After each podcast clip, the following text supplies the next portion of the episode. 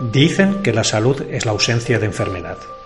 La Organización Mundial de la Salud va más allá y la define como un estado completo de bienestar físico, mental y social. Tenemos acceso a todas las calorías que necesitamos, a toda suerte de avances tecnológicos, medicamentos y cirugías. Todo con un objetivo, estar bien y vivir más tiempo.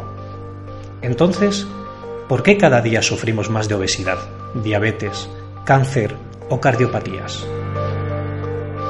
Parece que envejecer bien es una pura cuestión de suerte o de forjarse una supersalud.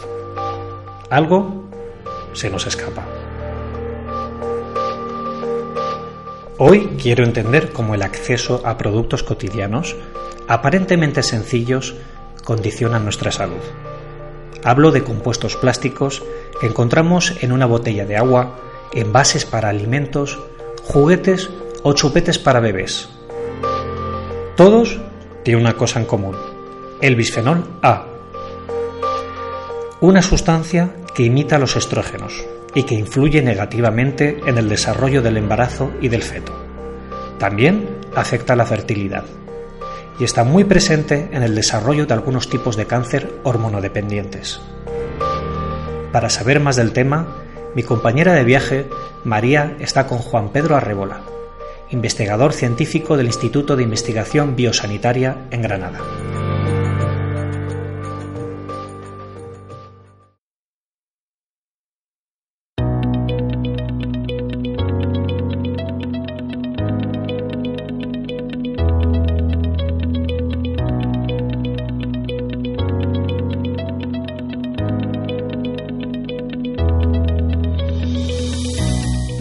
Amigos y amigas de Super Salud, hoy traemos eh, a la, nuestra mesa de trabajo y de análisis un tema que ya teníamos ganas desde hacía mucho tiempo mm, de tratar, que es el tema del bisfenol. Y tengo aquí conmigo ya, hemos eh, venido caminando los dos, así que estamos ya en plena forma para empezar a hablar a Juan Pedro Arrebola. Él es eh, licenciado en farmacia, pero además ha hecho un doctorado muy interesante del que también ahora nos va a hablar y hemos pensado en él porque es la persona que en estos momentos en uno de, esos centros de, trabajo, de investigación, que a veces pues no salen en prensa, no salen en los grandes titulares, pero sin duda están y darán mucho que hablar. Él trabaja eh, diariamente con esta partícula, con el bisfenol. Cuéntanos, Juan, eh, Juan Pedro, ¿qué es el bisfenol exactamente? Porque suena a componente químico, pero, pero ¿qué es? Buenas tardes y muchísimas gracias por la invitación. Estoy, estoy encantado de estar aquí y bueno, el tema del bisfenola es, eh, bueno, bisfenol o bisfenola es un tema eh, bastante controvertido en la actualidad. Es una, simplemente una molécula que se utiliza en la fabricación de muchos componentes de uso cotidiano que usamos todos los días, como pueden ser determinados tipos de plásticos, revestimientos de latas de conserva, incluso algunos utensilios de uso infantil. Es simplemente una molécula que se creía que era inocua y se empezó a utilizar masivamente. Eh, actualmente se producen toneladas anualmente de este, de este compuesto químico y que poco a poco está empezando a haber evidencias, bueno, lleva ya tiempo habiendo evidencias de que eh, la exposición en humanos puede tener efectos nocivos en la salud. Claro, porque estamos hablando de todo tipo de productos, ¿verdad? Tú mencionabas eh, los biberones, que creo que esto ya está retirado ¿no? de, productos infantiles, pero también latas de bebida, eh, las, eh, las botellas de aceite, ¿no? nuestro aceite de oliva que viene ahí. Los tupperwares incluso y también el papel donde en la charcutería por ejemplo nos, nos ponen el jamón york, ¿no? Por, por dar un ejemplo muy cercano. Sí, fíjate que es curioso eh, el origen de este compuesto. El, origen de este compuesto estamos, tenemos que remontar a los años. Eh, es un compuesto completamente artificial. Eh, nos remontamos a los años 30, en lo, de década de 1930, en los que se estaban buscando estrógenos sintéticos, es decir, moléculas artificiales que hicieran un papel parecido a los estrógenos, a las hormonas, a las hormonas que, tiene, que tienen las personas porque así se podían mm, prevenir o aliviar ciertos síntomas durante el embarazo, por ejemplo, u otras enfermedades. En un artículo publicado en la revista Nature, que es de las más prestigiosas del mundo, en el año 1936 se publicaba una lista de estrógenos sintéticos. Al final de esa lista ganó el que se llama dietilestilbestrol, que es tristemente famoso fármaco que se utilizó y se demostró que décadas después tenía efectos nocivos sobre las hijas de las mujeres embarazadas en las que se aplicó. Estas hijas tenían, cuando llegaban a la adolescencia, a la pubertad, tenían un riesgo muy elevado de tener eh, un tipo de cáncer que era muy raro, que solo por eso se sabía que era asociado a este compuesto, a este compuesto, a este medicamento que se llama dietilestilbestrol. Pues en esa misma lista había otro componente también estrogénico que se desechó porque tenía menos potencia y era el bisfenol A. Pasó desapercibido y aproximadamente una década después emerge como uno de los componentes de plásticos mayoritariamente fabricados en el mundo. Y es el que utiliza mm, la industria eh, alimentaria, pero no solo, ¿no? Porque también en la automoción, bueno, es que donde no tenemos plásticos, ¿no? Donde no puede haber bisfenol. E, es muy curioso su procedencia, la verdad. Sí, era originalmente era pensado para aplicarlo como un fármaco, se desechó y se produce en objetos de uso cotidiano. Entonces, la pregunta que nos tendríamos que hacer es, ¿habría que haberse un poco, habría que haber hecho un estudio previo para ver si esto podía ser nocivo? Porque mirando la historia tiene sentido de que pueda ser nocivo. Claro, claro. Y mm, eh, leía, mm, preparándonos un poco esta conversación, que todos en este momento de nuestras vidas tenemos bisfenol en el cuerpo.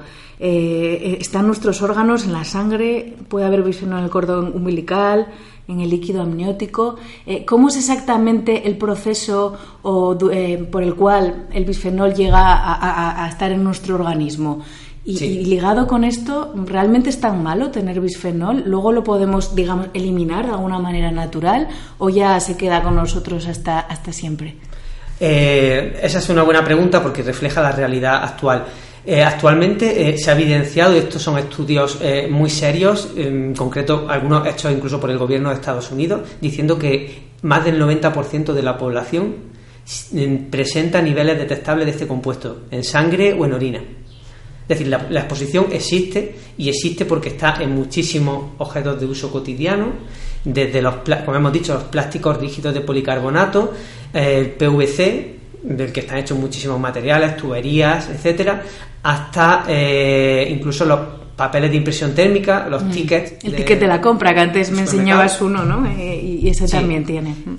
esto hace que, al final, este compuesto que no es inerte, digamos, está en los envases y se puede ceder en determinadas condiciones al agua, a los alimentos, sobre todo en condiciones de calor, eh, de cierto estrés del material y puede llegar a las personas. Nosotros nos comemos el alimento, nosotros cogemos eh, el ticket, nosotros respiramos un aire que puede estar contaminado y nos llega por múltiples lugares. Por tanto, al final todo el mundo está expuesto. Ahora, ¿cuál es el argumento que siempre se ha dado eh, para rebatir eso? Dice, bueno, está expuesto, pero, pero al cabo de unas horas el organismo se encarga de excretarlo, de metabolizar ese compuesto químico y se va en la orina. A las pocas horas ya el noventa y tantos por ciento del bifenol A se excreta en orina. Y por eso no es peligroso. Es decir, estamos hablando de que hay una exposición diaria. Tú probablemente nunca llegues a tener nivel cero de bifenol A, porque antes de que elimines una exposición ya tienes otra. Estamos en un bucle de bifenol, por decirlo de alguna forma. Tienes unos niveles continuos de bifenol A. Y eso es lo que nosotros pensamos que puede no ser tan inocuo. Está claro que una exposición puntual a, niveles bajos de bifenol A puede no causar enfermedad, pero nosotros estamos expuestos a bifenol A desde, no solo desde que nacemos, sino desde antes de nacer. en, el vientre de nuestras madres, ¿no? Sí. Probablemente. Que son etapas que se sabe y se conoce que son especialmente vulnerables a la acción de los tóxicos. Y volvemos al ejemplo anterior del dietilestilbestrol. Era peligroso porque se aplicó en embarazadas y e hizo que las hijas de estas embarazadas tuvieran efectos eh, nocivos.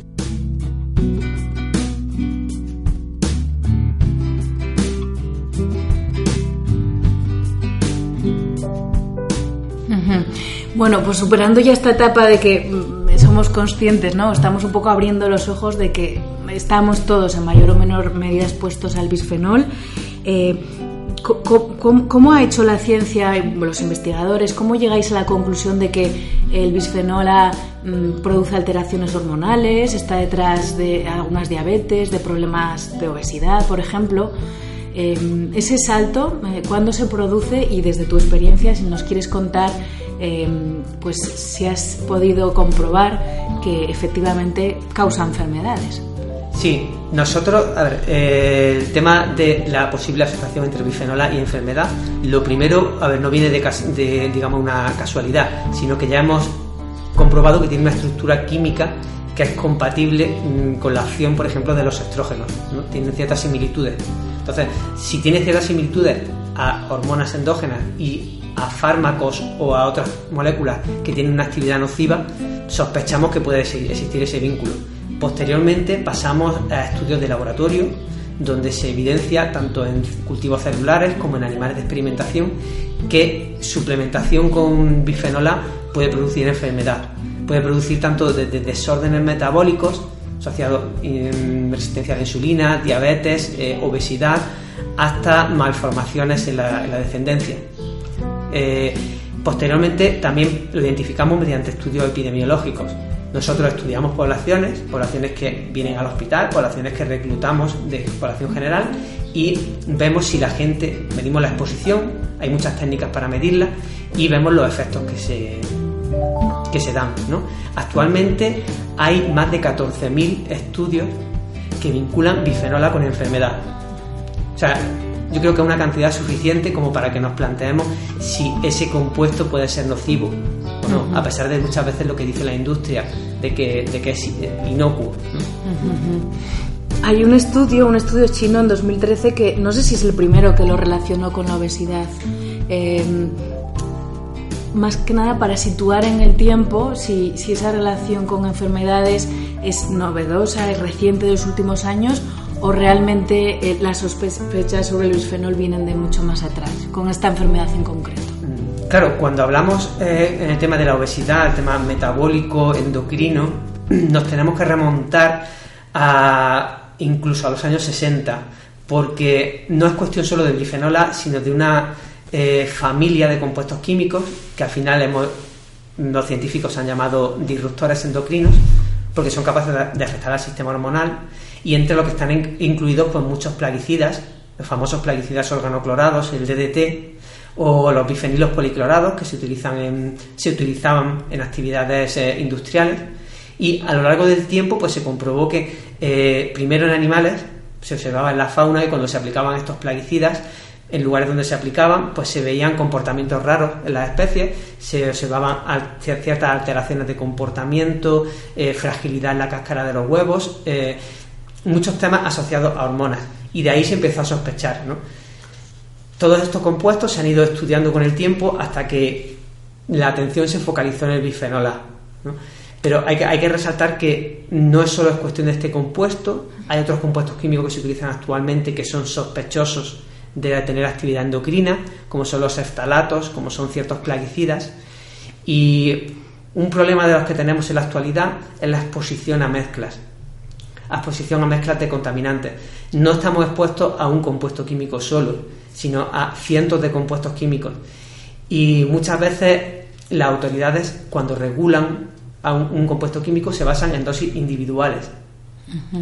Cuando quizás deberíamos desarrollar y estamos desarrollando herramientas para la evaluación de riesgo de la exposición a mezclas de contaminantes. Uno sale a la calle y está expuesto eh, al humo del tabaco, al humo de los coches, a la contaminación partículas en el aire, plaguicidas, eh, compuestos de los plásticos, etcétera. Y esa mezcla es la que puede producir el efecto. Claro. De hecho, ya hemos, ya hemos visto ciertas asociaciones entre exposición a mezclas y efectos en salud. O sea que todo esto, eh, lo que ahora estamos hablando, que ya es una realidad, ya nos está ocurriendo, pero puede ser que dentro de X años, 10, 8, los que sean, se convierta en una, pues, una asociación ¿no? de, plásticos o de componentes químicos asociados a enfermedad bastante extendida ¿no? y, que nos puede preocupar. Sí, ya he dicho, yo creo que el tema es muy preocupante. Mm. Eh, ya, como hemos dicho, hay más de 14.000 estudios mm. evidenciando asociación entre bifenola y enfermedad, mm. por lo cual eh, es un tema que yo diría que no es tema del futuro, sino que es un tema actual. De hecho, la Unión Europea en 2011 prohibió la presencia de bifenola en los, biberones. Mm. ¿Y tú crees que, ese paso eh, va a pasar eh, de los biberones o alimentación infantil al resto de la población? Porque que lo hagan, empiecen por los niños, ¿no? por la población más vulnerable es lógico, pero también uno se queda pensando, bueno, si es malo para un bebé, ¿no será malo también para el resto? Claro, claro que sí, eso, eso es el problema. Eh, nosotros prohibimos eh, cierto el uso de, por ejemplo, el tabaco está prohibido en menores de edad porque se supone que son vulnerables. Mm. ¿Qué pasa? Que en mayores de edad no es nocivo. Mm. Eh, con el bifenola podría pasar eso, porque además no estamos hablando solo de bebés o de niños, estamos hablando también de mujeres embarazadas. Eh, si, es mal, eh, si es malo para una persona, para el feto es mucho peor, porque está en una época muy crítica y ya hemos comprobado que las exposiciones en esas épocas pueden ser eh, muy peligrosas y pueden condicionar el resto de la vida. Por lo cual lo que tenemos que hacer es proteger a la población, buscar alternativas que las hay y minimizarlas. Claro, pero es un movimiento en el que todos tenemos que estar a una, ¿no? Porque de nada sirve que uno escrupulosamente en su casa, pues bueno, ¿no? Eh, pues eh, intente evitar determinados componentes o eh, cuando se pone unos guantes, pues lea específicamente qué llevan de verdad y si le van a hacer daño. Mm, claro, todo ese esfuerzo no se ve recompensado si luego pues vamos al súper, vamos a las tiendas y, nos encontramos otra realidad. Quizá deba, ¿tú crees que debe estar regulado a nivel europeo, incluso? Sí, debe estar regulado. fuerte? Debe estar regulado y debe estar incentivada la investigación en, en, esta área. Ya por suerte hay informes tanto de la Unión Europea como de la OMS sobre esto, este grupo de compuestos, los disruptores endocrinos. Mm. Por lo tanto, ya se han dado, se están dando pasos. Lo que pasa es que siempre hay muchas reticencias porque no hay que olvidar que esto tiene muchos intereses comerciales detrás. La industria detrás del bifenola y de otros compuestos es grandísima. Entonces, como todo, siempre va eh, regular y lento. Pero para mí no, hay duda en que llegará un momento en que, se, en que se regulará y además los consumidores tenemos muchísimo poder. Nosotros podemos actuar a nivel individual, yo puedo identificar dónde están las fuentes de determinados compuestos químicos y tratar de evitarlas no al 100%, pero sí en un determinado porcentaje. Y yo también con mis decisiones de lo que compro o lo que consumo voy a condicionar lo que la industria me va a ofrecer.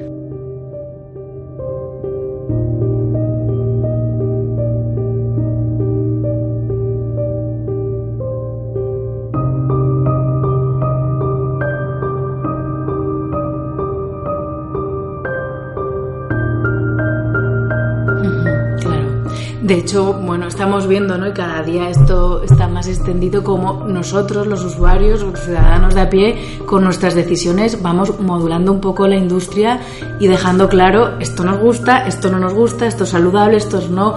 Eh, se me viene ahora a la cabeza el aceite de palma, por ejemplo, ¿no? Eh, que, bueno, muchos eh, distribuidores, pues incluso se están replanteando si en sus supermercados ofrecer productos que lleven o no este, este componente.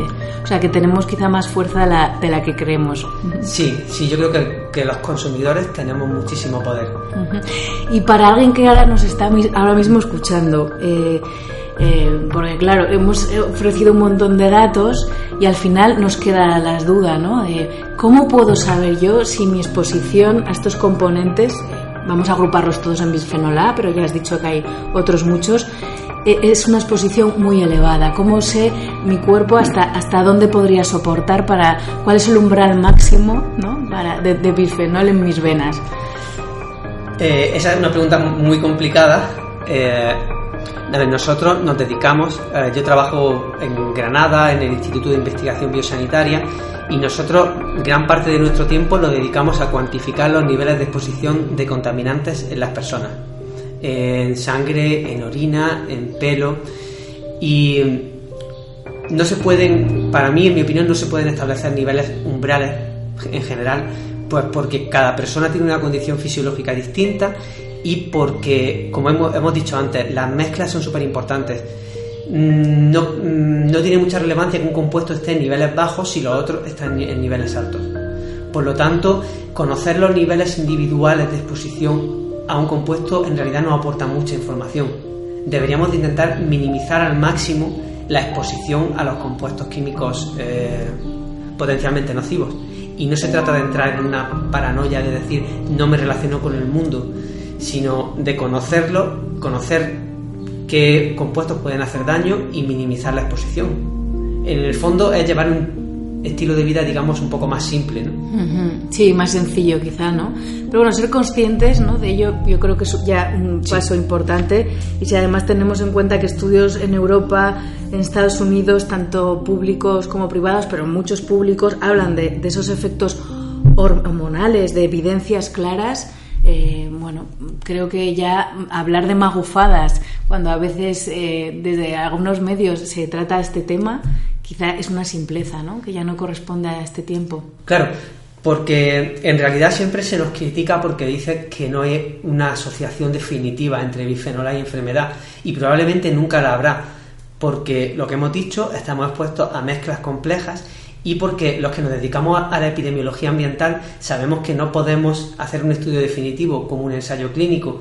Yo no puedo decirle a un grupo de personas tomad bisfenol A que os voy a estudiar durante tres años a ver lo que os pasa. A ver si os ponéis verdes o morís o lo que Entonces, tenemos que hacer lo que podemos, pero si hay cierta evidencia, yo creo que merece la pena aplicar lo que se llama el principio de precaución, que es que si no estás seguro si puede ser malo, pues mejor evitarlo.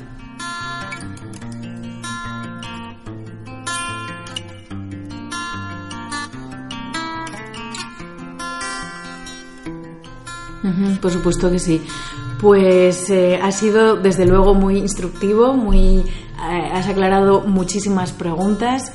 Te agradezco un montón tu tiempo, Juan Pedro. Em, hemos estado charlando del bisfenol porque muchas veces escuchamos cosas en la tele, en la radio y no, no sabemos de verdad cuál es su alcance, cuál es su, su incidencia en nuestras vidas y, creo que con esta charla de hoy tenemos mucho más claro eh, y hemos tomado más conciencia de cómo podemos protegernos y cómo podemos llevar un estilo de vida más, más saludable. Yo te agradezco mucho tu tiempo y simplemente pues eh, quedas emplazado otro día, por supuesto, a, a venir a Supersalud porque creo que las investigaciones que estás haciendo pues van a dar para muchos más podcasts Así que eh, desde aquí, por mi parte, solo despedirme y, nada, tú si quieres lanzar una última recomendación a todos los que nos escuchan, pues perfecto. Pues muchísimas gracias a vosotros porque sois los que hacéis posible que nuestros resultados, lo que las conclusiones que saquemos lleguen a la población general, que es para lo que trabajamos. y como recomendación final, quizás lo que diría es que a veces tenemos que intentar complicarnos lo menos posible la vida, eh, intentar volver un poco a lo que era la comida de antes. A ver, eh, generalmente la exposición a estas sustancias está asociada a un eh, estilo de vida, entre comillas, moderno, donde toda la comida está muy envasada. Hmm. A veces te plantea la necesidad si es necesario de verdad tener un envoltorio de plástico, dentro otro plástico y dentro otro plástico más. Sí, porque hay productos que vienen con tantas capas que uno ya no sabe si ha pagado más por el envoltorio que por el producto en sí. Y eh, y un poco intentar también consumir eh, la menos, menor cantidad, aunque es imposible, pero la menor cantidad de alimentos procesados, porque ya sabemos que no es lo mismo un alimento natural que un alimento que ha sufrido un proceso de transformación en el cual se añaden sustancias, se generan otras, e intentar eh, el consumo de productos de, digamos, de cercanía. De proximidad. De proximidad. Productos que se cultivan o se generan cerca pues porque disminuimos, eh, acortamos la cadena de, de manipulación de ese... Perfecto, pues nada, ahí queda esa recomendación y nos vemos en el próximo podcast. Hasta luego.